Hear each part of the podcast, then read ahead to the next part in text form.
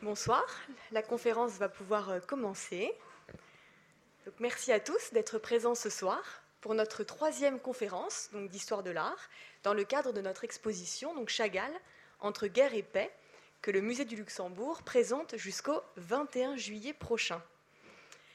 Étant donné la thématique de cette exposition, il nous est apparu important de revenir un peu sur ce contexte des deux guerres mondiales que Chagall a vécu de près ou de loin, mais aussi d'élargir un peu le propos hein, au destin d'autres artistes, hein, collègues, camarades, compatriotes, qui ont aussi vécu ce contexte de guerre pour envisager une éventuelle typologie de l'artiste en temps de guerre.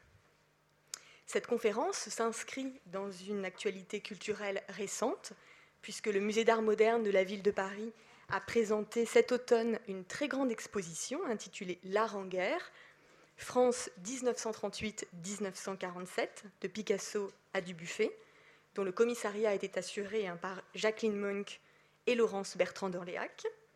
De même, le Centre Pompidou-Metz a accueilli l'été dernier l'exposition 1917 qui envisageait la création artistique en temps de guerre au cours de cette année charnière de la Première Guerre mondiale.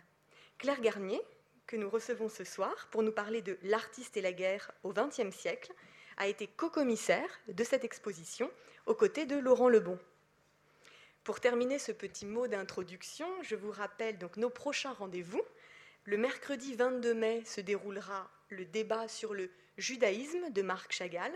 Puis, le mercredi 29 mai, se déroulera donc la conférence de Pierre Provoyeur sur la poétique de l'ambivalence dans l'œuvre de Marc Chagall. Cette conférence clôturera notre cycle. Je vous souhaite une excellente conférence, une très bonne soirée et à bientôt. Bonsoir et merci de, votre présence. Je tiens tout d'abord à remercier euh, Juliette Le Taillandier de Gabory et le Musée du Luxembourg pour cette euh, invitation qui, qui m'honore euh, sur ce sujet donc de l'artiste et de la guerre au XXe siècle. Euh, c'est un, sujet euh, très vaste euh, auquel nous avons affaire. ayant travaillé sur la seule année 1917 pendant plus de deux ans, j'en saisis d'autant plus l'ampleur et, l'ambition. c'est un sujet qui pose la question de, la relation qui, qui régit l'art et, et l'histoire, du rapport de l'artiste à l'événement historique et de l'éventuelle influence euh, que peut avoir celui-ci sur l'artiste et sur son travail, euh, qui est une question donc, qui, revient souvent. Euh, de, savoir donc quelle, influence la guerre peut-elle avoir sur le, sur le travail d'un artiste. D'autres questions peuvent surgir à leur tour, notamment celle du comportement ou de la position adoptée par, par les artistes en tant qu'hommes ou femmes, mais surtout en tant que créateurs euh, face à, ces événements euh, que, sont, que sont les guerres. Euh, question également de savoir si l'art peut être une arme de guerre ou de, résistance. Et bien sûr, la question qui viendrait peut-être d'ailleurs en, premier lieu serait de savoir si la guerre est un sujet de, un, sujet de, création artistique, donc le, fait de représenter tout simplement la guerre, mais finalement euh, la relation entre artiste et, guerre va bien au-delà de cette simple et encore euh, simple problématique. Euh, comme l'a rappelé Juliette Le, Taillandier de Gabory, Marc Chagall est un, artiste qui nous intéresse sur ce sujet puisqu'il a connu les deux guerres mondiales du fait de sa très longue vie, donc de 1887 à 1985, je le rappelle. Euh, et je me concentrerai donc pour cette euh, conférence euh, essentiellement sur les deux guerres mondiales, avec parfois quelques incursions sur les révolutions russes de 1917 et la guerre d'Espagne. Ainsi, l'objet de cette conférence sera à la lumière des éléments connus de la vie de Marc Chagall et en lien avec son œuvre, et riche de l'expérience que nous avons eue pour euh, l'exposition 1917, euh, notamment sur les méthodes de, travail, de tenter d'esquisser donc cette euh, sorte de typologie ouverte en évitant surtout d'être dans la caricature de ce rapport de l'artiste à la guerre au XXe siècle, et plus spécifiquement donc aux guerres mondiales, et de dégager ainsi surtout des questions, des pistes de réflexion et des axes sur ce, sur ce sujet. Je rappelle, euh, outre les deux expositions qui ont été citées, euh, deux ouvrages euh, sur la, question de, l'art en temps de guerre. le silence des peintres, donc de Philippe Dagen, qui date de 1995 et qui a été réédité l'année dernière au moment de l'exposition 1917. je parlerai plus tard de la, thèse de Philippe Dagen dans cet ouvrage. Et le second, L'art de la défaite, donc de Laurence Bertrand d'Orléac, également co-commissaire donc de l'exposition du Musée d'art moderne de la ville de Paris, euh, L'art en guerre, euh, qui est ouvrage paru en 1998. Alors pour euh, commencer, en guise de, préambule et peut-être de clin d'œil, voici donc une œuvre du douanier Rousseau, donc La guerre, qui est conservée au musée d'Orsay. je la montre très rapidement, puisqu'elle ne fait pas partie du, champ du XXe siècle ni, de la, ni des guerres mondiales, euh, simplement comme un, clin d'œil, une sorte de prémonition euh, qui synthétise un peu plusieurs euh, questions qu'on pourra aborder sur le XXe siècle. Donc la question justement de, l'artiste un peu prophète, avec cette, cette, vision prémonitoire de, de la guerre. au XXe siècle, et en même temps l'idée d'un décalage, puisque le douanier Rousseau s'inspire ici euh, de, de, la guerre qui a eu lieu 20 ans plus tôt euh, entre la France et la Prusse. Donc cette idée de, décalage temporel entre l'événement et sa, représentation. Euh, et donc, donc voilà, cette, cette, guerre un peu furie, cette œuvre allégorique donc qui, qui, nous, qui nous regarde un peu pour, pour la suite. je vais commencer par un, préambule peut-être euh, un peu euh, qui peut sembler un peu méthodologique, mais qui, qui me semble très important, euh, c'est cette notion de contexte, avec donc l'idée que la, guerre, comme tout autre événement, mais évidemment certainement plus que tout autre événement, est un contexte, constitue un contexte, une toile de fond dont personne ne peut s'abstraire ou s'extraire complètement. Euh, on a peut-être tendance à croire a priori que euh, les artistes sont directement influencés par la guerre, euh, qu'en temps de guerre on ne peut parler que de guerre, etc. Ce n'est pas forcément le cas, c'est ce que nous avons essayé en tout cas de montrer dans l'exposition 1917. Néanmoins, que les artistes soient impliqués directement ou non, qu'ils soient près, qu'ils soient loin, qu'ils soient carrément en fuite ou en exil, ou qu'ils tentent de, parler d'autre chose dans leur travail, euh, on ne peut jamais, euh, on se rend compte que les, artistes, comme les autres, euh, comme, comme, tout autre, les artistes, ne peuvent pas ignorer ce contexte qui existe et dont on, on peut faire abstraction. Ainsi, les notions de, temps et d'espace qui constituent ce, contexte semblent être des données essentielles pour, caractériser un contexte et euh, le comportement des artistes euh, en temps de guerre. Donc, tout d'abord, euh, la notion de temps et notamment la notion de décalage entre l'événement et la création. Il est important de distinguer les œuvres produites en temps de guerre, qui peuvent évoquer ou non, directement ou indirectement, les événements qui sont en train de se produire, des œuvres qui évoquent la guerre, mais qui peuvent, avoir été créés en dehors euh, de ces temps de guerre, et notamment en temps de paix. En tout cas, donc avec cette idée d'un décalage entre euh, l'événement et sa représentation. La question euh, de ce décalage est particulièrement cruciale dans le cas de Chagall, qui avait une relation au temps assez personnelle, qui, qui avait donc euh, qui a souvent daté ses œuvres euh, après coup, a posteriori, qui par ailleurs avait une conception de l'année euh, qui s'étendait d'un été à un autre et non pas comme une année civile traditionnelle. ainsi, les, dates de ses œuvres, que ce soit en temps de guerre ou non, sont un petit peu chamboulées par rapport à ce, à ce dont on a l'habitude.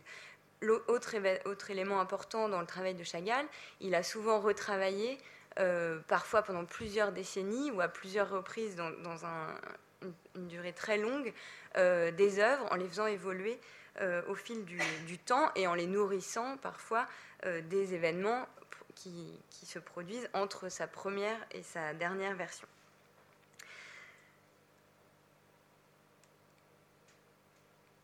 Ainsi, donc, euh, on, note un décalage euh, dans, dans, la, vie de Chagall entre euh, les événements de sa vie personnelle et intime et les événements historiques. On a parfois l'impression que la vie de l'artiste se déroule à contre-courant des événements historiques.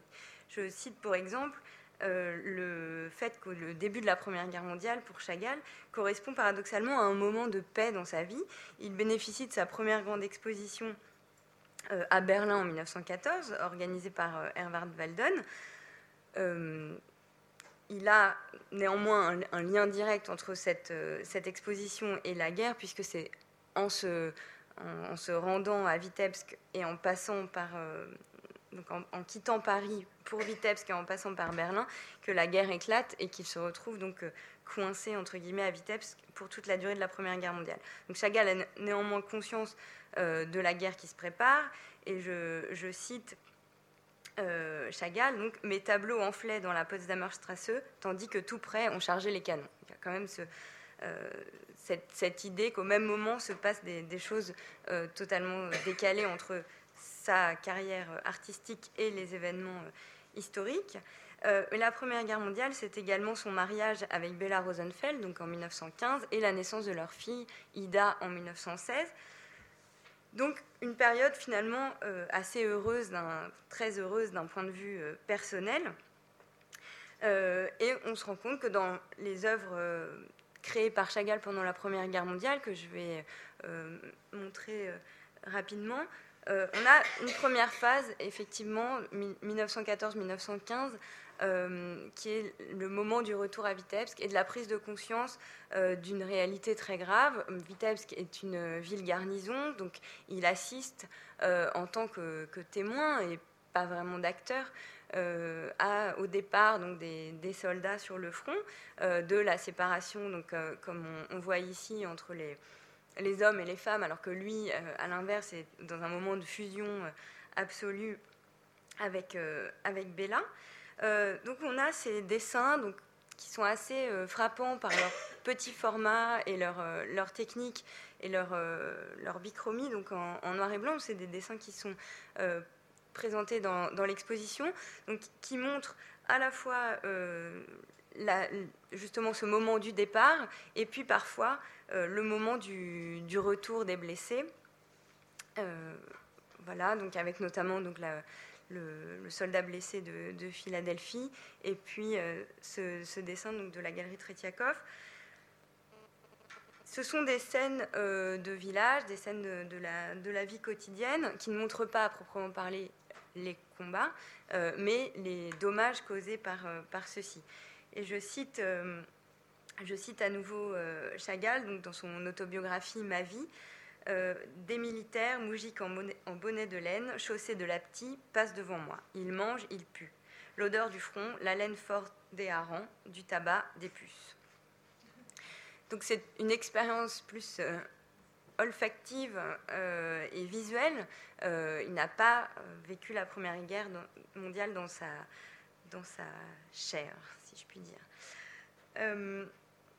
Euh, il est néanmoins, euh, loin, de moi l'idée de, dire qu'il n'est pas concerné par euh, les événements de la Première Guerre mondiale. Il, est également très frappé par le sort qui est fait à la communauté juive, donc qui est, est soupçonné d'espionnage par l'état-major russe. Et donc on assiste aussi au retour de certains soldats qui sont renvoyés du front et qui reviennent euh, à Vitebsk, donc qui euh, abrite une, large communauté euh, juive. Ce qui est intéressant dans, ces, dessins, c'est cette, cette, nécessité qu'éprouve Chagall d'inventorier ce qu'il voit. il appelle d'ailleurs certaines œuvres de, cette période des documents, donc avec cette idée d'inventorier comme un scientifique plus que comme un artiste ou comme un ethnologue peut-être, une réalité qui est en train de se passer, qui risque de disparaître du fait des, circonstances, et de, garder donc un enregistrement de, de, ce qu'il voit et de ce qu'il peut observer à, à Vitebsk. Autre élément intéressant sur cette période de 1914-1915, c'est la période euh, où l'on trouve le plus d'autoportraits dans, dans, toute la vie de Chagall. Donc, Chagall s'est beaucoup représenté euh, tout au long de sa vie, euh, mais c'est une période également où il, où il se représente lui-même énormément, ce qu'on peut peut-être interpréter comme également une preuve d'une sorte d'angoisse de disparaître ou de, fait de, de, se, de se peindre pour prouver qu'il qu'il existe? Son implication euh, réelle donc dans, la, dans la guerre et dans l'action de la guerre est assez limitée. Euh, il arrive à, à, trouver donc un, travail euh, via le beau-frère, enfin via son beau-frère, donc le frère de Bella, donc dans un bureau d'économie de guerre à Petrograd où il passe seulement quelques mois. et qui, lui, qui tient lieu de, service militaire. Et c'est au cours de cette période qu'il commence à rédiger son autobiographie, donc Ma vie. Alors, simplement en comparaison ou en, euh, extension de, cette expérience d'enregistrement euh, par un artiste euh, qui, voit beaucoup de choses, je voulais simplement montrer ce dessin de, Zadkin, donc il en existe une grande quantité. Zadkin, qui est également un, artiste russe et qui, qui officiait donc, dans le corps des ambulanciers russes et qui a représenté euh, beaucoup de blessés et de scènes d'ambulance et, de, blessures et de, soins. Passé ces deux premières années de guerre, euh, finalement, ce sont les retrouvailles avec Bella euh, qui constituent l'événement le plus, important. Euh, dans, la, vie de Chagall à ce moment-là. Donc je, montre ici quelques, œuvres avec donc des, scènes à la fois qui, montrent donc des, moments plus ou moins bucoliques, etc. Et surtout la célébration donc, de, cette, de cet amour, de ce bonheur conjugal puis familial après la naissance de la petite Ida, où on retrouve donc le, le motif du, du vol, euh, le couple, donc cette, cette, vitalité un peu surnaturelle et gracieuse euh, qui surpasse euh, les forces de, de la guerre telles que Chagall peut les observer.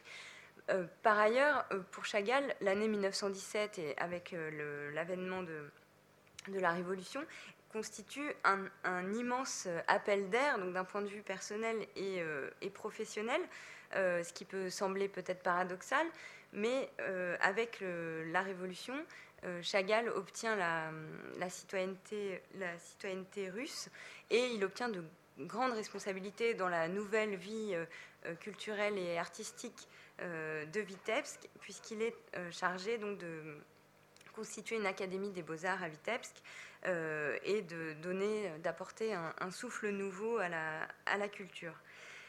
Il organise ainsi euh, la célébration du premier anniversaire de la Révolution, euh, donc en octobre 1918, avec le projet de faire descendre l'art dans la rue et ce décalage qu'on retrouve puisque euh, les projets proposés par Chagall sont très critiqués, notamment parce qu'on ne comprend pas le rapport entre ce qu'il peint et les héros de la Révolution, puisque évidemment, il ne se livre pas à des portraits classiques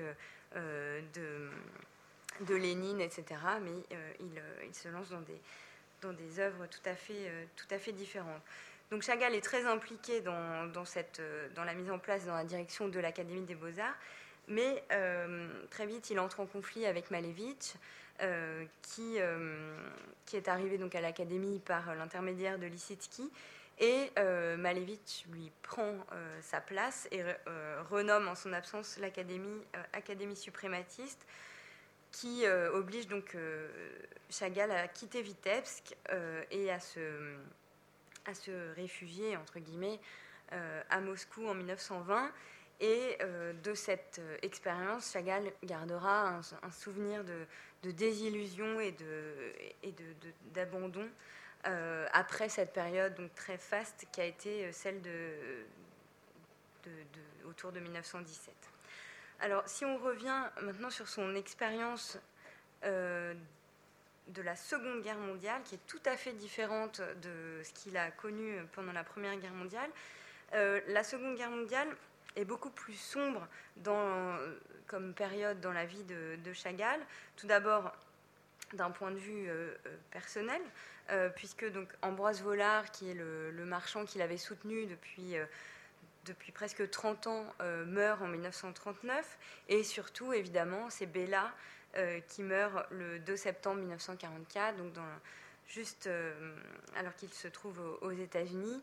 Et évidemment, ce sera un, événement fondamental dans la vie et dans l'œuvre de, Chagall.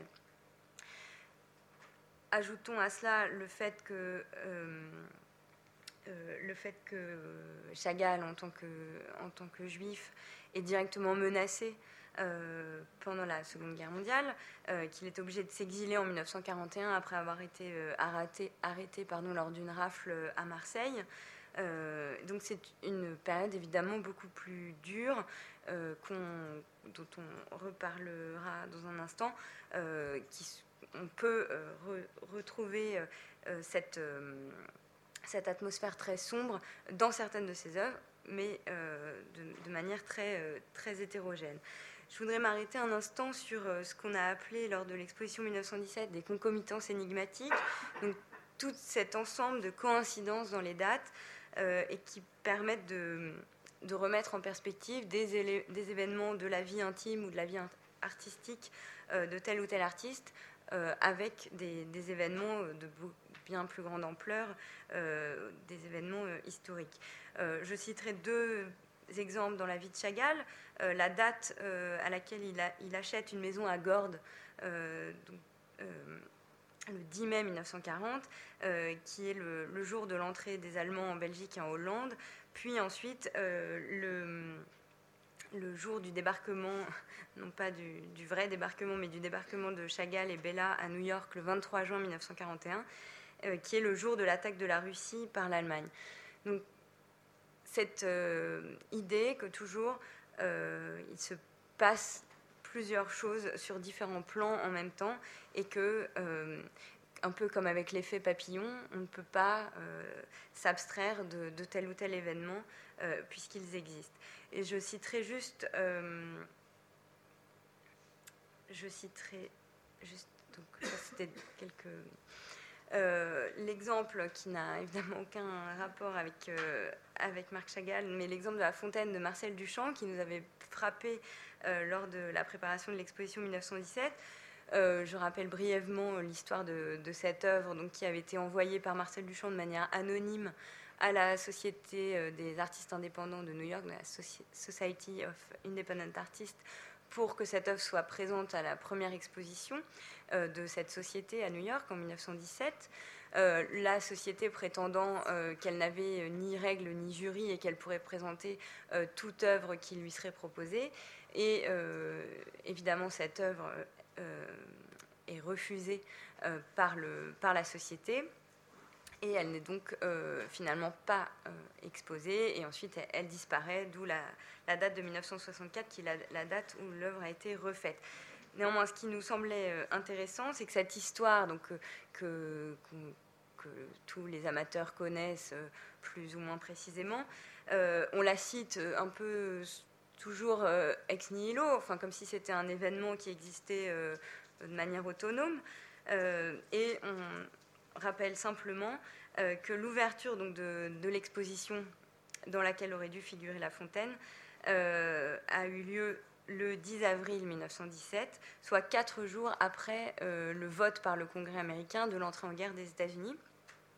Simplement, euh, non pas pour dire que la Fontaine est une réponse à l'entrée en guerre des États-Unis, comme ça a pu être euh, parfois analysé, mais simplement pour rappeler voilà, ces coïncidences, ces concomitances, le fait que des, événements si divers arrivent en, à peu près au même, euh, moment. Alors, je vais m'arrêter sur euh, quelques, œuvres de Chagall euh, peintes pendant la Seconde Guerre mondiale et les distinguer ensuite d'autres œuvres dites de guerre qui ont été réalisées en dehors de ces fameuses périodes de guerre. Donc, tout d'abord Obsession, donc de 1943, qui met en scène donc l'incendie de, la, ville de, Vitebsk que Chagall apprend alors qu'il est dont Chagall prend connaissance alors qu'il est aux États-Unis, où on retrouve, comme euh, souvent, et on, y reviendra plus tard, euh, la figure du Christ en croix euh, qui porte la douleur du peuple juif, donc avec ce phénomène de transposition que Chagall effectue entre l'iconographie religieuse et le, les événements contemporains de, guerre en l'occurrence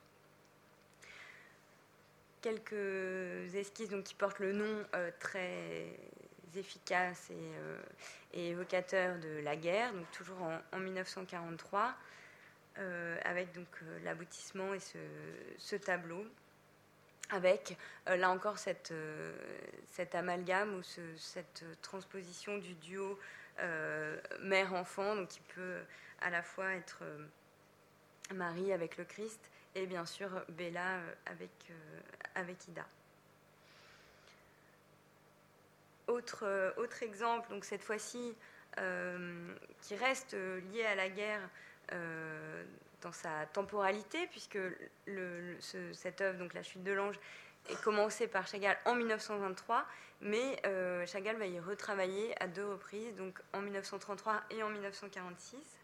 Et on, se, on se rend compte qu'au fil du temps, euh, l'œuvre se charge euh, du sens euh, apporté par toutes les, transformations et toute la gravité et, les, événements apocalyptiques qui se passent entre 1933 et la fin de la finalisation de l'œuvre, donc en 1946. Franz Meyer, qui est donc un des grands biographes de Chagall, note qu'au tournant des années 30, euh, les œuvres de Chagall se chargent euh, d'une participation au destin commun euh, et que Chagall, en tant qu'homme, mais surtout en tant qu'artiste, se sent très préoccupé par les différents événements qui affectent, qui, affectent la société, donc à la fois avec la crise économique, mais les bouleversements politiques de l'Allemagne, suivis des troubles en France, euh, les menaces de guerre et la, guerre d'Espagne, et bien sûr et surtout euh, les premières persécutions antisémites euh, en Allemagne. Et donc, il, Franz Meyer croit sentir, en tout cas dans, dans l'évolution du travail de, Chagall dans, les années 30, et notamment à partir du milieu des années 30, une, une gravité qui, qui s'installe. Je m'arrête bien sûr sur cette œuvre euh, donc, qui n'existe plus en tant que telle, qui est donc le Révolution de 1937, euh, que Chagall a, retravaillé ensuite et puis découpé euh, en 43 pour en, faire un triptyque qui est donc également présenté dans l'exposition Résistance, Résurrection, Libération le premier euh, projet donc, euh, de 37 euh, visait pour Chagall à montrer à une avant-garde parisienne qui était très politisée la véritable signification de la Révolution comme un événement total, donc à la fois humain, politique et artistique. Le personnage qui a la tête en bas au centre du tableau, c'est Lénine, donc l'homme de l'action, l'homme de, la Révolution, et également accoudé donc à la table un juif euh, gardien de la loi religieuse, avec ce rêve de, Chagall euh, de trouver un équilibre entre les deux forces. Euh, il y a tout un, phénomène de, transposition, là encore, entre les combattants de 1917, les, les, juifs de 1941-44, euh, et donc toute cette, euh, toute cette fusion entre euh, l'antifascisme, la mémoire collective juive, qui, se, qui s'opère donc dans ce, dans ce triptyque que je montre rapidement ici. On a vraiment l'impression avec cette œuvre donc, qui est aboutie bien après la Seconde Guerre mondiale, puisque le dernier panneau est, terminé en 1952, on a euh, l'impression d'une œuvre, euh, d'une œuvre synthèse, donc d'une allégorie euh, de, de, toutes ces catastrophes, de tous ces questionnements de, la première moitié du XXe siècle. Et je pense ici à cette autre œuvre euh, donc, qui est une œuvre d'Autodix donc, euh, au tournant des, années 30, euh, qui, qui s'intitule également La guerre. avec cette, cette idée, on reviendra tout à l'heure sur la, figure majeure d'Autodix, donc un, un, artiste allemand qui a combattu pendant les deux guerres mondiales, donc un cas assez exceptionnel à la fois dans, sa carrière euh, militaire, mais surtout évidemment dans sa carrière artistique, euh, puisque euh, Autodix a réalisé des œuvres pendant la guerre, au sortir de la guerre et en plein milieu de l'entre-deux-guerres. Donc, avec cette œuvre, et à chaque fois, le, message et le, style, tout est différent. Et avec cette œuvre, qui est, donc cette œuvre vraiment de l'entre-deux-guerres, on a vraiment l'impression euh, euh, d'une synthèse. Évidemment, Autodix n'a pas digéré la guerre qui est parfaitement indigeste, mais euh, il a ce recul nécessaire pour synthétiser toute l'horreur de la guerre dans une œuvre qu'on voit donc ici.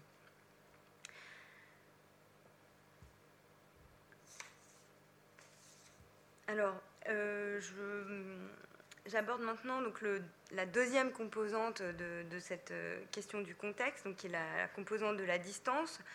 Euh, je,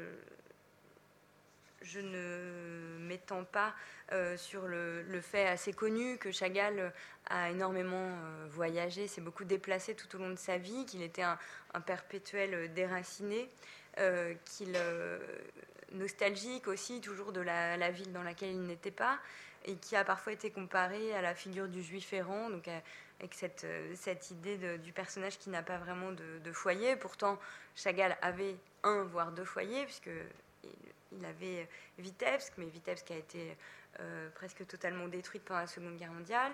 Il a retrouvé donc son second Vitebsk avec, avec Paris, comme il le disait. C'était simplement pour... L'exemple de Chagall me semble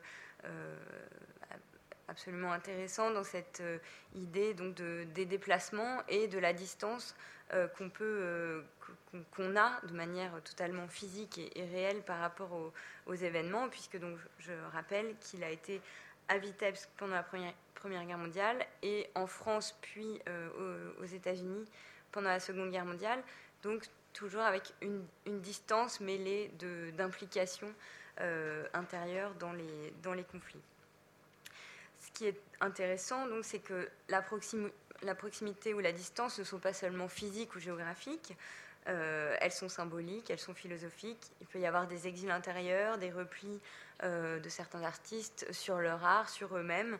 Euh, donc toutes toutes ces, ces attitudes qu'on va tenter d'analyser. Et donc j'entame maintenant cette cette sorte de, non pas d'inventaire euh, à l'après-vert, mais en essayant de le structurer un peu, donc euh, de différents types d'implications ou de relations donc, des artistes par rapport à la guerre.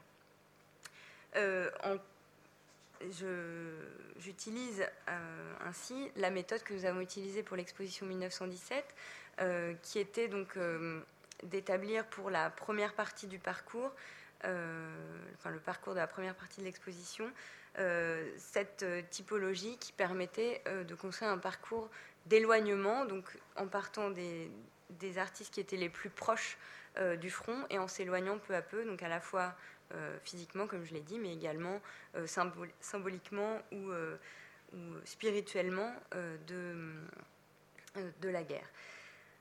On commence donc par les artistes qui sont euh, tellement impliqués qu'ils en sont morts, euh, avec donc des exemples d'artistes qui sont morts donc, au combat pour euh, les artistes que je vais citer pour la Première Guerre mondiale ou dans les camps pour la Seconde Guerre mondiale. Donc, tout d'abord, l'exemple de Franz Marc, qui est un, artiste allemand du mouvement Die Brücke, der Blauer Reiter, pardon, qui tombe donc à Verdun en 1916 et qui est un artiste qui ne crée pas d'œuvre pendant son expérience du front.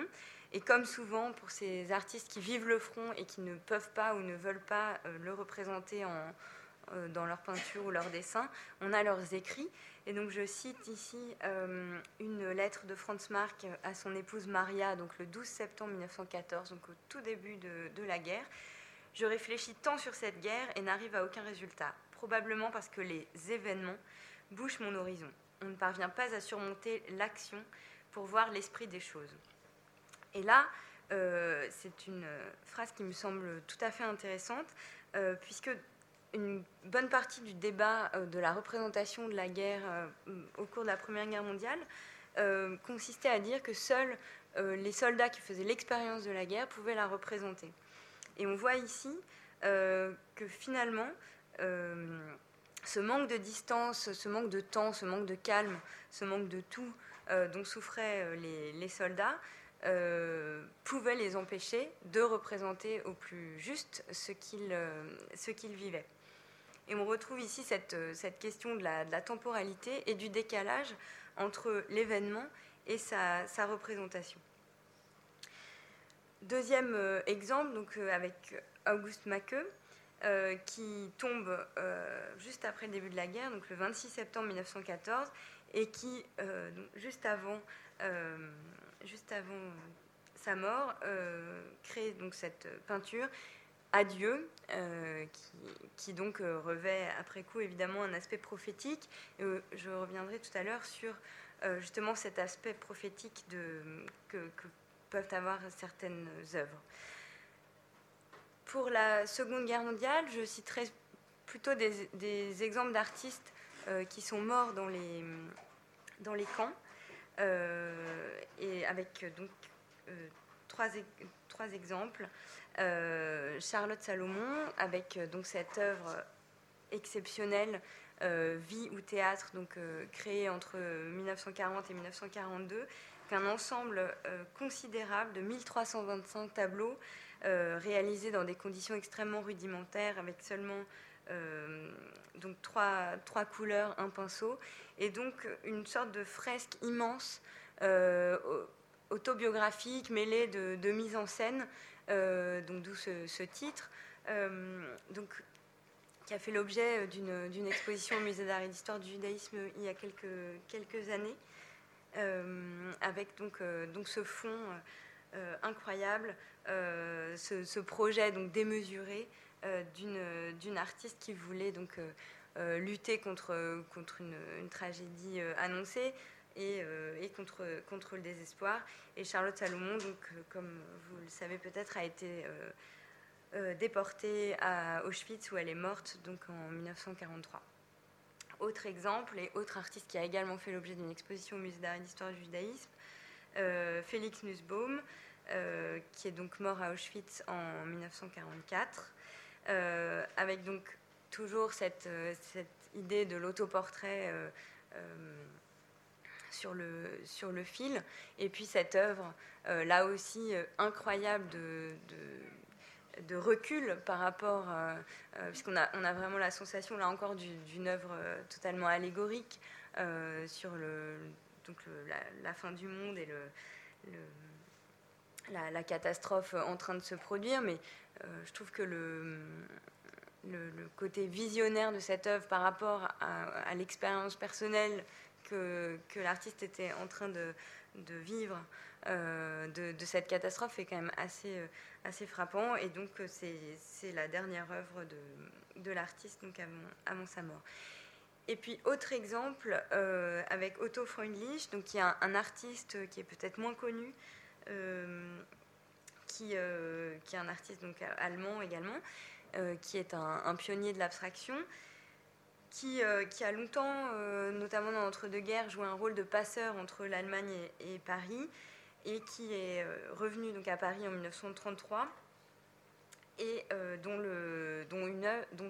une, des œuvres, donc le, d'Erneuil Mensch, donc de 1912, a fait la couverture du catalogue de l'exposition de l'art dégénéré en 1937. Donc, Otto Freundlich était vraiment un, ennemi désigné du, régime nazi qui combattait donc cet art dégénéré qui consistait dans l'ensemble des avant-gardes. J'y reviendrai également. Euh, donc Otto Freundlich euh, euh, a été interné à plusieurs reprises. Il n'a jamais cessé de, travailler et il a finalement été déporté en, Pologne où il est mort en 1943.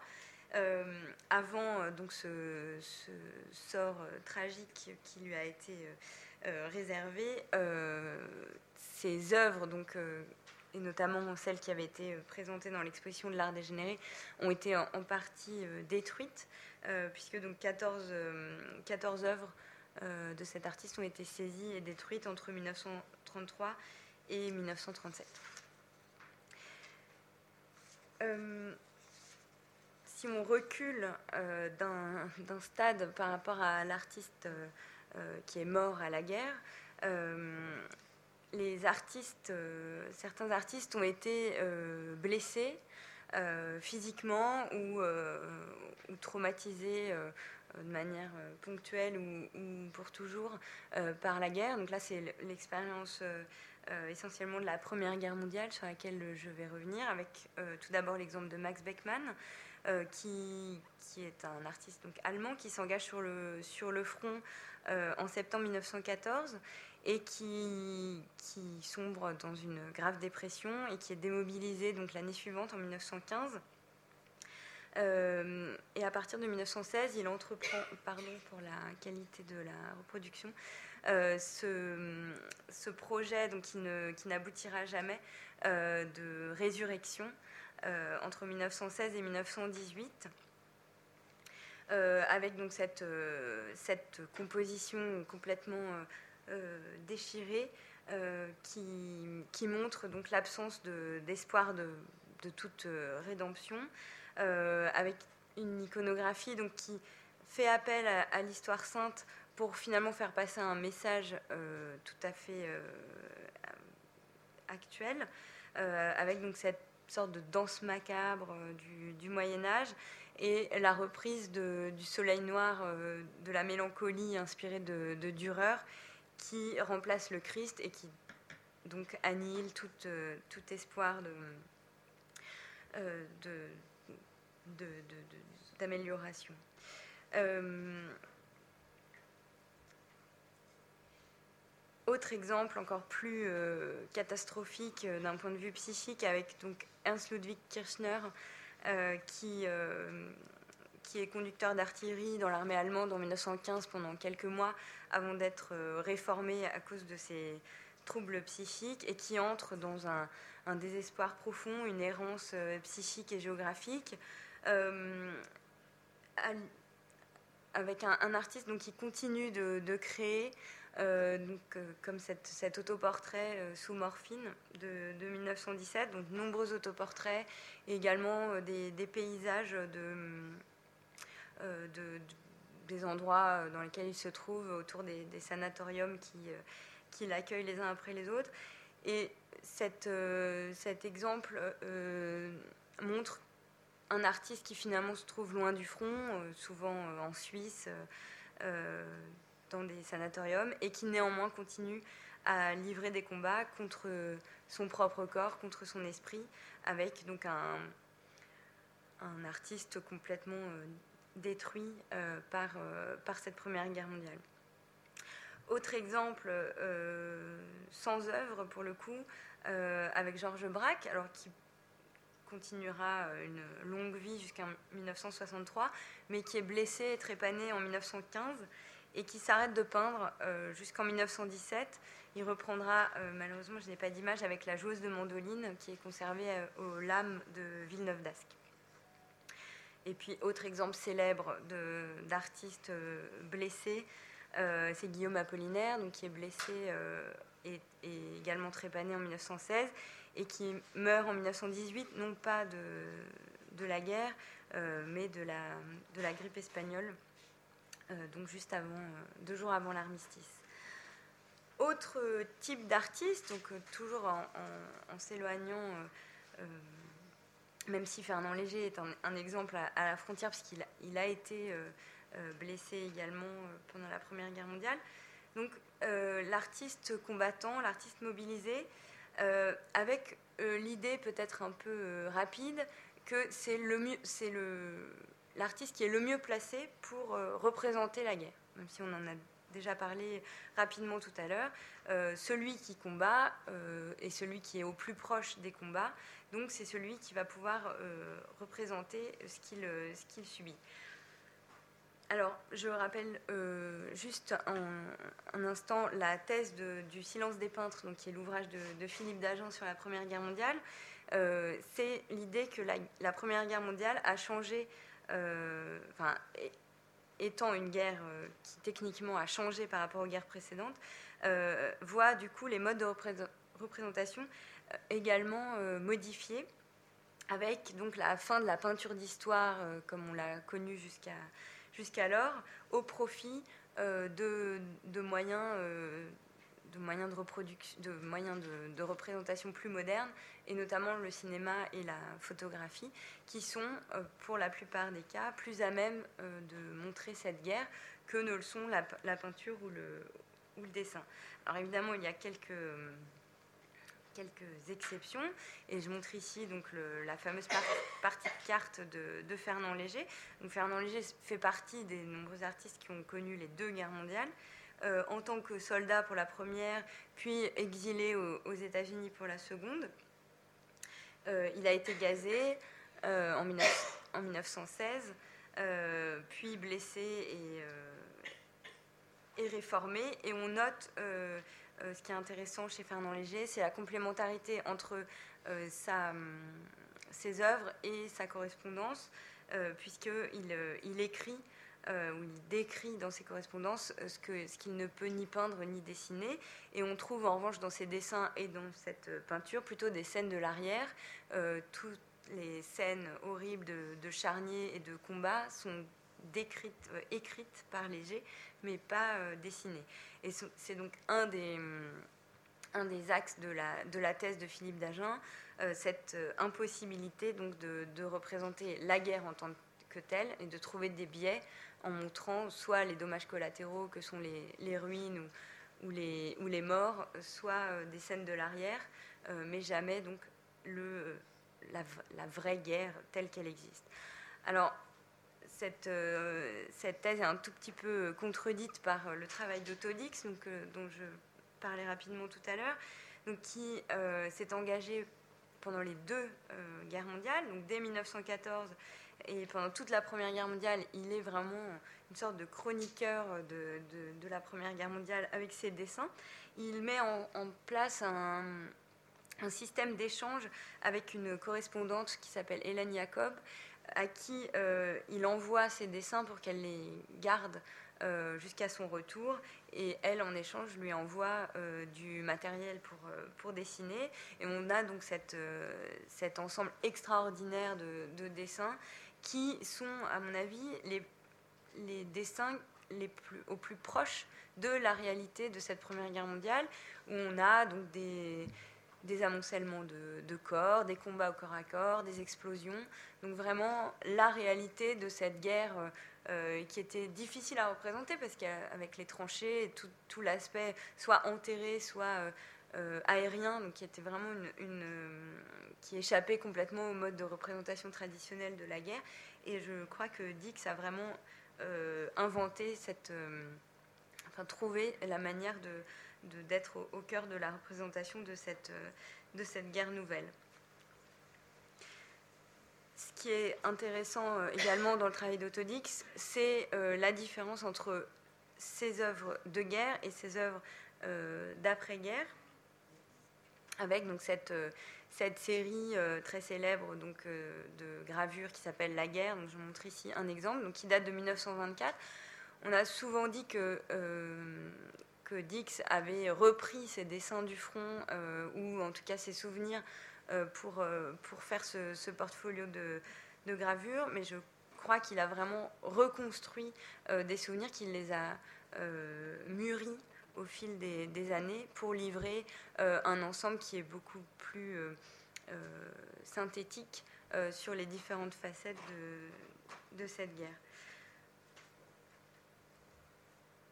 après, euh, après la Première Guerre mondiale, donc il, euh, euh, est professeur à l'Académie des Beaux-Arts de Dresde et en 1933, donc avec l'arrivée au pouvoir de Hitler, il est destitué de ses fonctions.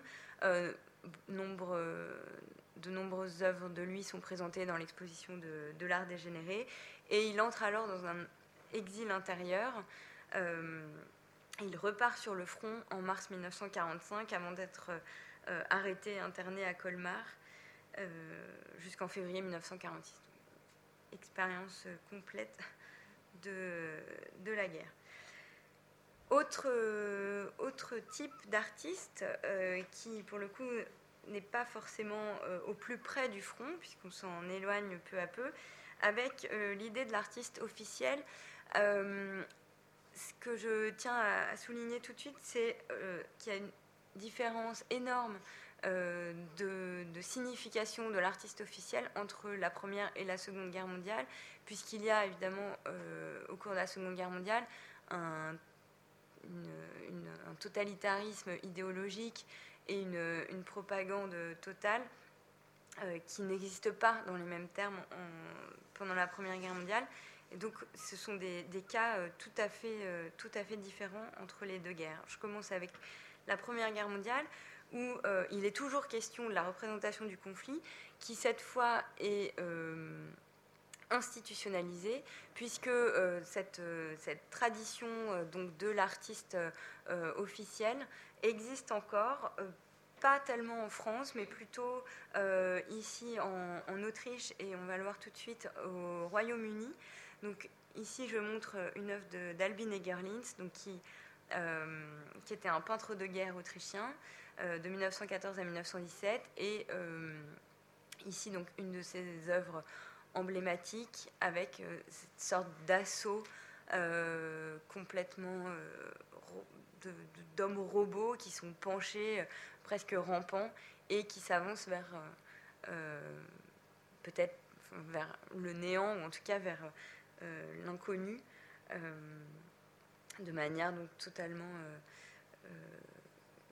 euh, euh, automatisée. Autre, euh, exemple, donc deux, peintres, britanniques, donc des war artists, des artistes qui sont missionnés comme artistes de guerre. Ici Christopher Nevinson, qui, œuvre au sein de la Croix-Rouge en France comme chauffeur d'ambulance et qui en 1917 est engagé officiellement comme artiste de guerre. Euh, et qui regagne le, front euh, en, juillet. Alors il peint à la fois la, guerre aérienne, euh, comme on, le voit ici, et au fil du temps, sa peinture se transforme, elle devient de plus en plus réaliste. Et en 1917, il réalise son œuvre qui est peut-être la, plus célèbre et qui, pour un, artiste officiel, évidemment, est tout à fait critiquable et du coup censuré. Donc en, en 1900 en 1918 lors de sa première euh, exposition, puisque euh, donc ce titre des Sentiers de, des Sentiers de la Gloire, pardon, qui sera repris euh, par Stanley Kubrick pour son film, qui sera également censuré à sa sortie en France. donc ce, titre parfaitement ironique, parce qu'il n'y a aucune gloire dans cette, dans cette scène, où on voit donc deux soldats britanniques euh, face contre terre, euh, morts euh, dans la boue. les soldats sont reconnaissables à leur casque, et ce qui était parfaitement interdit, donc la représentation de soldats de son propre pays morts était absolument interdite pour des raisons de, morale des troupes. Donc l'œuvre est, censurée.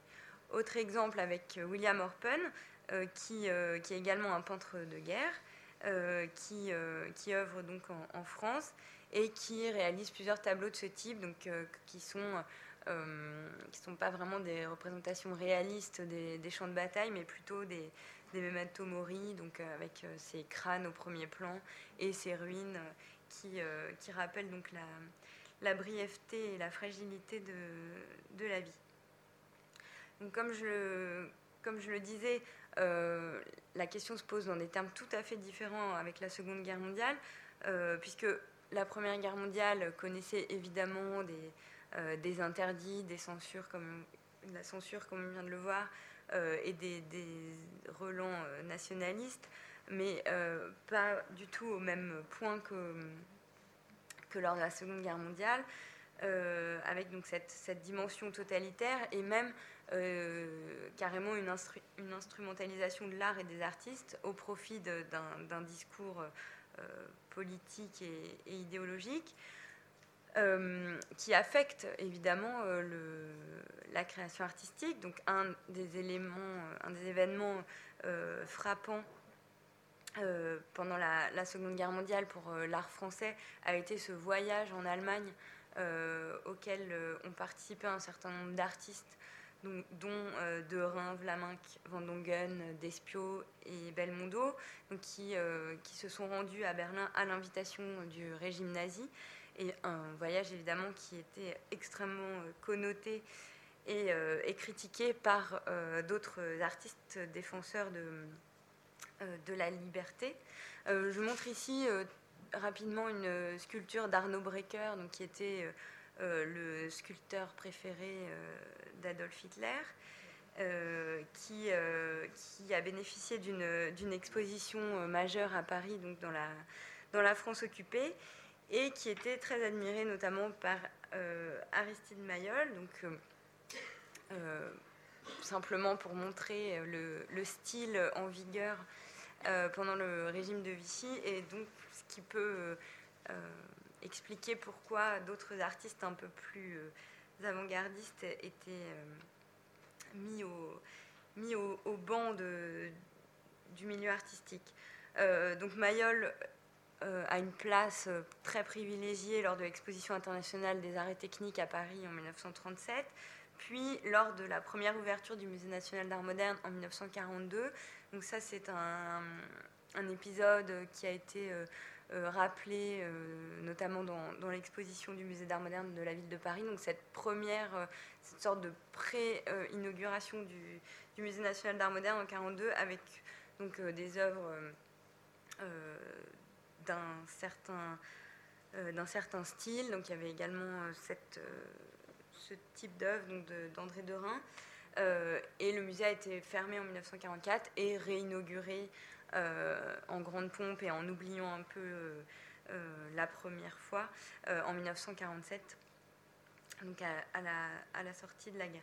Alors Mayol a toujours été très admiré en Allemagne et a symbolisé très tôt euh, le refus de l'aberration des avant-gardes, donc euh, contre lequel euh, le régime nazi s'est battu, notamment avec l'exposition de l'art dégénéré. On sort carrément du champ artistique avec des, initiatives comme le groupe Collaboration, donc, qui a été créé en France et présidé par Georges Grappe, qui était alors le conservateur du musée Rodin. Euh, donc comme son nom l'indique, euh, on, sort vraiment de, l'unique euh, champ artistique. et donc ce, groupe réunissait notamment donc, des artistes qui avaient participé au voyage en Allemagne, donc Despio, du Noyer de Segonzac, Landowski et Yves Pour revenir rapidement à la Première Guerre mondiale, avec donc des, artistes qui ont bénéficié de missions. Donc là, c'est quelque chose de beaucoup plus euh, ponctuel euh, que euh, l'artiste officiel. donc je, passe rapidement donc, sur cette, ces initiatives qui ont été développées en 1917 d'envoyer des artistes tels que Bonnard, Denis ou Valoton quelques jours sur le front pour rapporter une image de la guerre. Donc toujours dans cette utopie, alors pardon, l'image adaptée, euh, toujours dans cette utopie de, de, montrer la guerre, donc de rapporter une image qui incarne euh, le phénomène, l'événement guerre. Euh, et c'est une initiative donc, qui a été très, très critiquée, dont les, les, résultats ont été jugés peu satisfaisants, qui a été abandonnée rapidement. et là, donc, on a un exemple qui est le, tableau rapporté par Bonnard, donc, où on retrouve encore cette idée il est plus facile de peindre la conséquence de la guerre que la guerre elle-même, donc avec ici le village en ruine près de Ham. Et puis ça, c'était simplement pour montrer le diverses facettes de l'œuvre d'un même artiste une même année, donc avec une œuvre qui n'a, pour ainsi dire, rien à voir avec l'autre, si ce n'est qu'elle a été créée la même année. Donc c'est l'été également de Pierre Bonnard.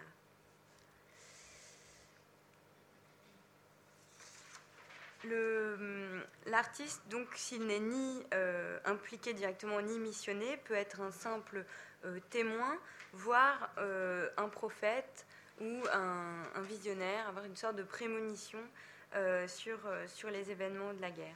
Hum, je montre ici donc la, crucifixion blanche de Chagall qui a été, qui a été souvent citée comme la première euh, œuvre de Chagall qui annonce, euh, euh, qui, montre les éléments dramatiques nouveaux, les, persécutions endurées par, par, le peuple, juif. Et on a tout de suite un contre-exemple dans la, dans la, temporalité et le fait que Chagall montre la guerre ou annonce la guerre, avec en 1939 une, une œuvre où on revient donc au thème du, bonheur personnel donc cette balance permanente entre euh, la préoccupation pour euh, euh, son peuple et plus largement pour le monde et la, représentation de, de, sa vie personnelle. Alors évidemment, comment parler de, de prémonition sans montrer cette œuvre, donc le portrait prémonitoire de Guillaume Apollinaire de Quirico. je rappelle simplement, donc c'est devenu une, un peu une, légende, hein, donc je, colporte simplement cette, euh, cette légende. Euh, donc, ce portrait prémonitoire de Guillaume Apollinaire montre euh, une blessure à l'endroit exact où Apollinaire a été blessé, donc deux ans plus tard, deux ans après la réalisation de ce tableau en 1916. donc, comme je disais tout à l'heure, blessé à la tête et, et trépané.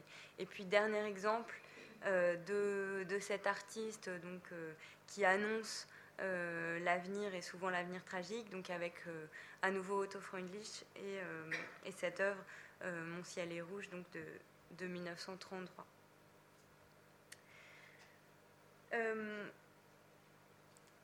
si l'artiste encore un, pas en, arrière pour parler rapidement des artistes réfugiés. Euh, avec donc euh, un petit retour sur la vie de Kandinsky qui m'a paru euh, intéressante en parallèle avec l'expérience de Chagall pendant la Première Guerre mondiale, puisque Kandinsky donc, rentre à, Moscou en 1914, puisqu'il était jusqu'alors en Allemagne. et il, rencontre Nina Kandinsky, qui deviendra Nina Kandinsky à ce moment-là et euh, ils, euh, vont se retirer pendant, euh, au moment de, la, révolution. Ils vont être en, Finlande.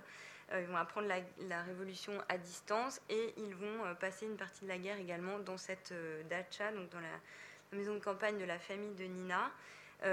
et on a vu tout à l'heure les, les, œuvres de Chagall qui montraient justement ces moments passés à la campagne, dans la dacha, et on retrouve cette même cette même idée. Euh, et je voulais simplement montrer aussi une œuvre de la Seconde Guerre mondiale pour Kandinsky, puisque Kandinsky meurt en, 1944, euh, où il est réfugié euh, depuis 1934 à Neuilly, avec, toujours avec Nina. Et il trouve à Neuilly et dans, son travail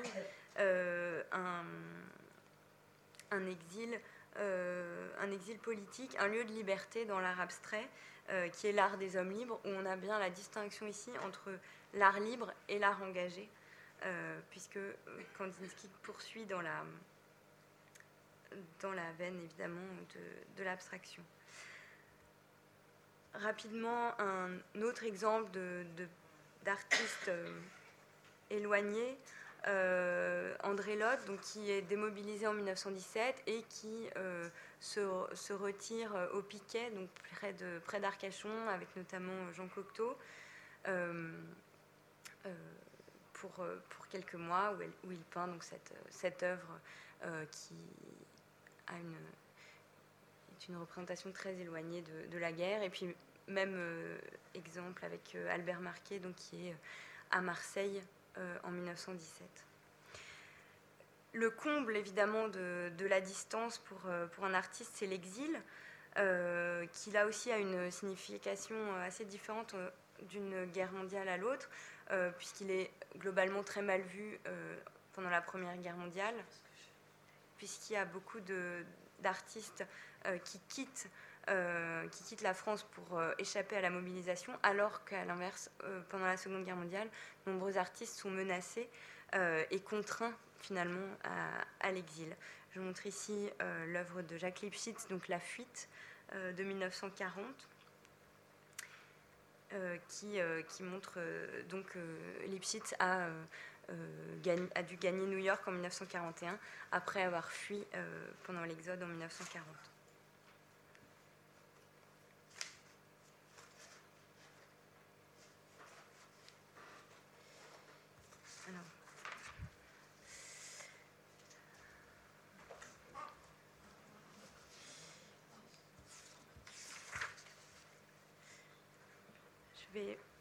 Rapidement euh, le, quelques conséquences directes ou indirectes de la guerre dans la création artistique, avec euh, tout d'abord la réaction opposée de créer ou ne pas créer pendant la guerre, euh, avec donc l'exemple de Matisse, l'exemple de Matisse qui est donc dans une hyper production artistique pendant la première, Guerre mondiale. Je vous montre ici quelques exemples, qui est une sorte de réaction à une culpabilité de ne pas pouvoir y participer parce qu'il est trop âgé, mêlée à euh, une, inquiétude extrême pour euh, son fils et pour ceux qui, sont engagés dans, cette guerre. À l'inverse, des artistes comme Derain, pendant la Première Guerre mondiale, se sont totalement arrêtés de travailler comme une sorte de, réaction euh, à l'événement. Et c'est surtout euh, lors de la, au cours de la Seconde Guerre mondiale que le silence a joué un rôle euh, affirmatif ou de contestation, avec cette idée que seul le silence est digne, avec notamment le, fameux roman de Vercors, donc Le silence de la mer. Autre conséquence de cette guerre, la volonté ou l'obligation de créer différemment du fait des contraintes matérielles et, techniques, donc d'utiliser des matériaux euh, de récupération, des matériaux de rebut.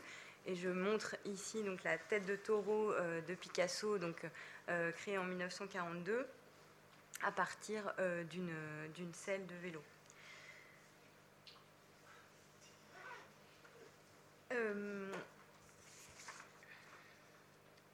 Évidemment, autre conséquence euh, de, la guerre, conséquence directe, euh, la,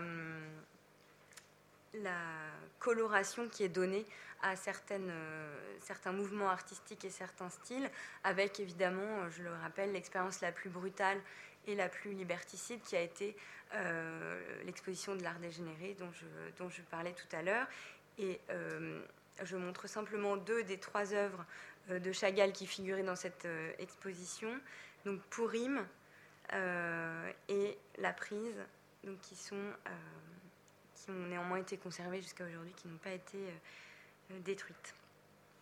Autre, autre conséquence et autre aménagement, autre aménagement des artistes en temps de guerre, en dehors des, conditions techniques et matérielles de création, il y a peut-être euh, une prédilection pour certains types d'œuvres en temps de guerre. Je parlais tout à l'heure euh, des, autoportraits de Chagall.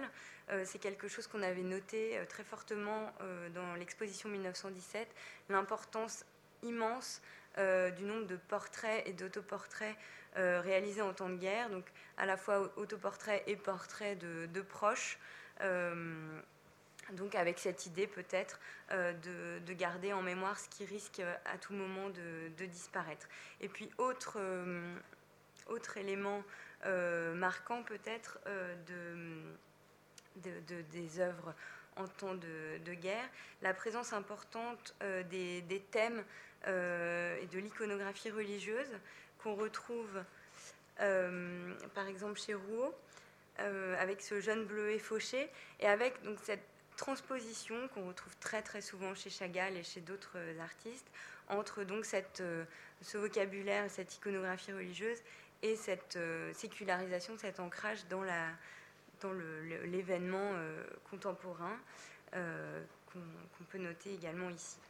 À l'issue de la guerre, d'ailleurs, l'art sacré aura un, très fort renouveau dans les années 50, avec je cite euh, cet exemple, donc euh, les décors pour la chapelle de Valoris euh, de, Picasso.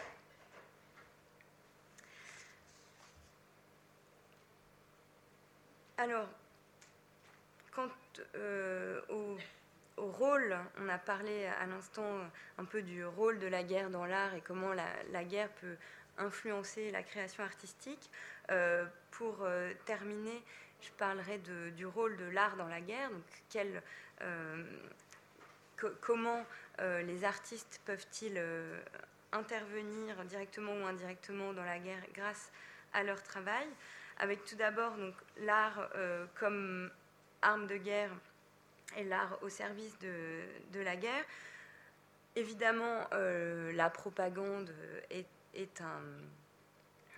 un, moyen, mais justement parce qu'elle est un moyen, je n'en parlerai pas, parce qu'il me semble que euh, est plus intéressant de parler de la création artistique plus libre plutôt que de, de, l'art instrumentalisé euh, au service d'un discours idéologique.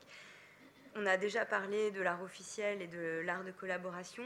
Et donc je voulais m'arrêter un instant sur cette, euh, participation carrément directe de l'art dans la guerre qu'on retrouve lors de la Première Guerre mondiale avec le camouflage, qui est peut-être un élément euh, euh, peu connu, mais pendant la Première Guerre mondiale, des sections euh, de camouflage ont été créées et faisaient appel à des artistes, cubistes ou décorateurs de théâtre, qui étaient chargés donc de camoufler les canons, de, camoufler les infrastructures militaires. Et on retrouve avec un artiste comme André Marr une double activité, donc à la fois de peintre, de décorateur et de camoufleur, donc avec ses carnets dans lesquels il a consigné euh, l'ensemble de ses activités. Et le lien entre, euh, entre art euh, et, guerre est très fort, et je cite l'anecdote relatée par Gertrude Stein dans l'autobiographie d'Aristoclas. La première année de la guerre, Picasso et Ève, avec qui il vivait alors, Gertrude Stein et moi-même, nous nous promenions ensemble sur le boulevard Raspail par un soir froid d'hiver. Il n'y a rien sur Terre de plus froid que le boulevard Raspail par un soir froid d'hiver. Nous appelions ça la retraite de Moscou. Tout à coup, un grand canon traversa la rue, le premier canon qu'aucun d'entre nous ait vu peint, c'est-à-dire camouflé. Pablo s'arrêta, cloué sur place. C'est nous qui avons fait ça, dit-il. Et il avait raison, c'était lui qui avait fait ça. De Cézanne par lui, on en était arrivé là. Ses prévisions se trouvaient justifiées. Il y a vraiment cette imbrication entre, en tout cas selon Picasso, ce qu'ont découvert les cubistes avant-guerre et la réutilisation euh, qui en est faite au service de, la guerre, avec évidemment le paradoxe de confier à des artistes le fait de cacher le réel, alors que, enfin, un peu à contre-emploi du, travail habituel des, artistes. Et puis par rapport à à l'image qu'on voit à gauche, une autre citation euh, donc sur Picasso, euh, relatée par Cocteau dans le rappel à l'ordre. Euh, Picasso, dès 1914, imagina le camouflage. Comme on discutait du nouvel uniforme de campagne, s'ils veulent, dit-il, rendre une armée invisible à distance, ils n'ont qu'à habiller les hommes en arlequins. Donc vraiment, ce, cette, imbrication, cet amalgame, et, donc l'idée de, l'arlequin, euh, qui par ailleurs est un, personnage intéressant, l'arlequin, puisque c'est vraiment la figure de, euh, de, l'intrépide ou de celui qui, qui, veut, qui veut vivre quand il faut, euh, quand il faut mourir.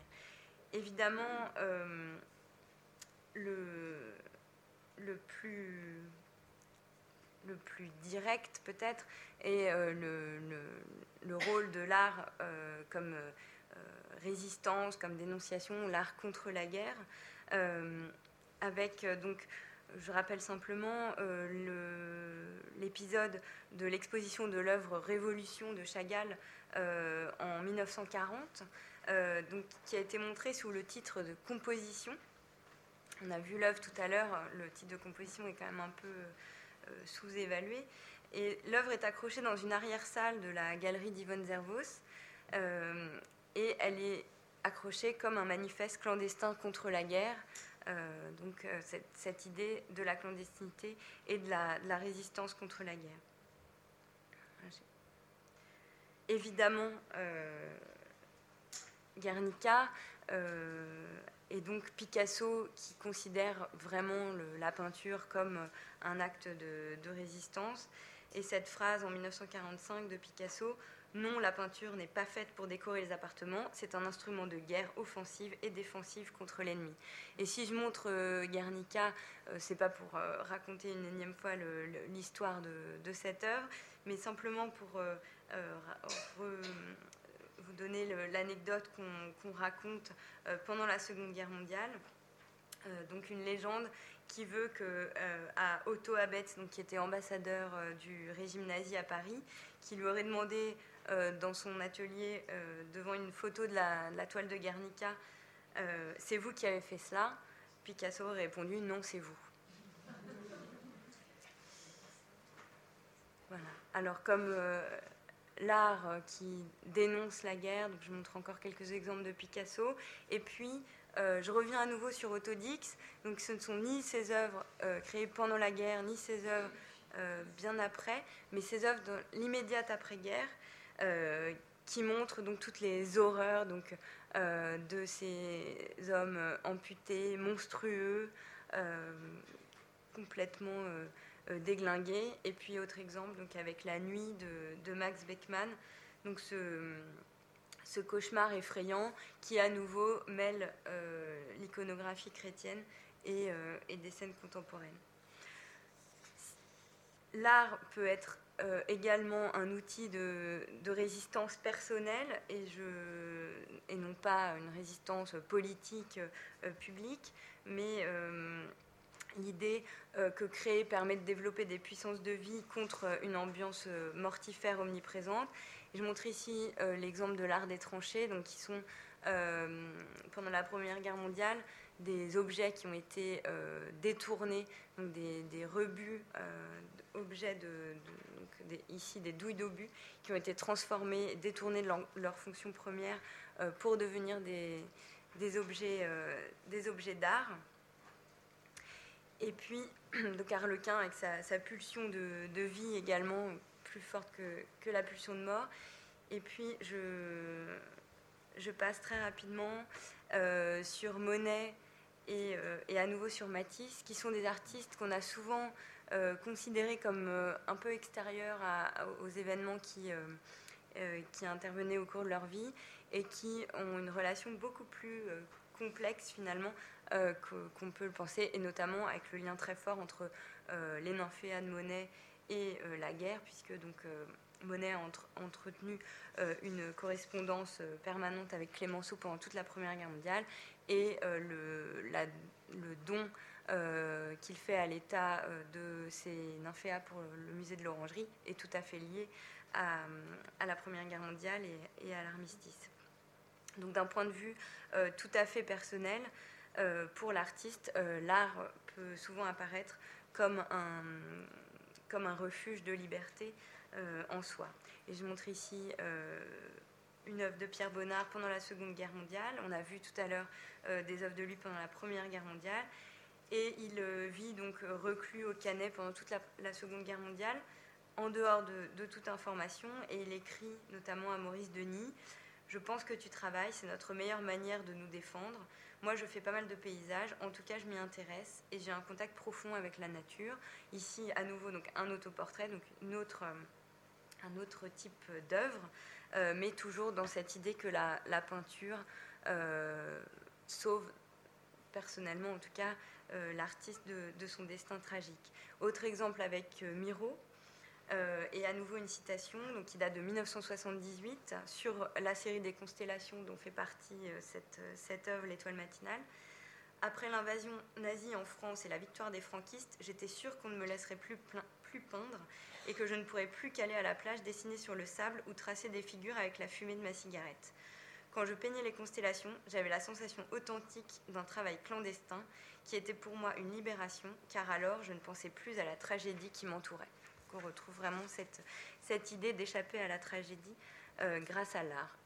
Et puis pour terminer, euh, cette œuvre de Jean Lursa, donc, qui a été tissée clandestinement en 1943 et qui porte le nom euh, très évocateur de Liberté, où on retrouve des, extraits du, poème éponyme de, Paul Éluard.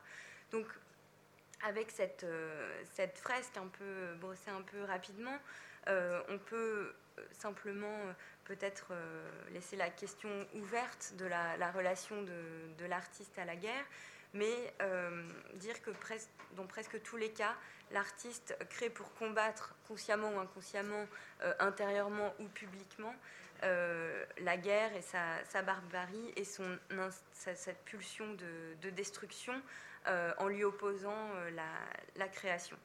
Et je laisserai le mot de la fin à Picasso, que j'ai beaucoup cité déjà ce soir, une citation de 1957. Je n'ai pas peint la guerre parce que je ne suis pas ce genre de peintre qui va, comme un photographe, à la quête d'un sujet. Mais il n'y a pas de doute que la guerre existe dans les tableaux que j'ai faits alors. Plus tard peut-être, un historien démontrera que ma peinture a changé sous l'influence de la guerre. Moi-même, je ne le sais pas. La question reste ouverte. Merci beaucoup.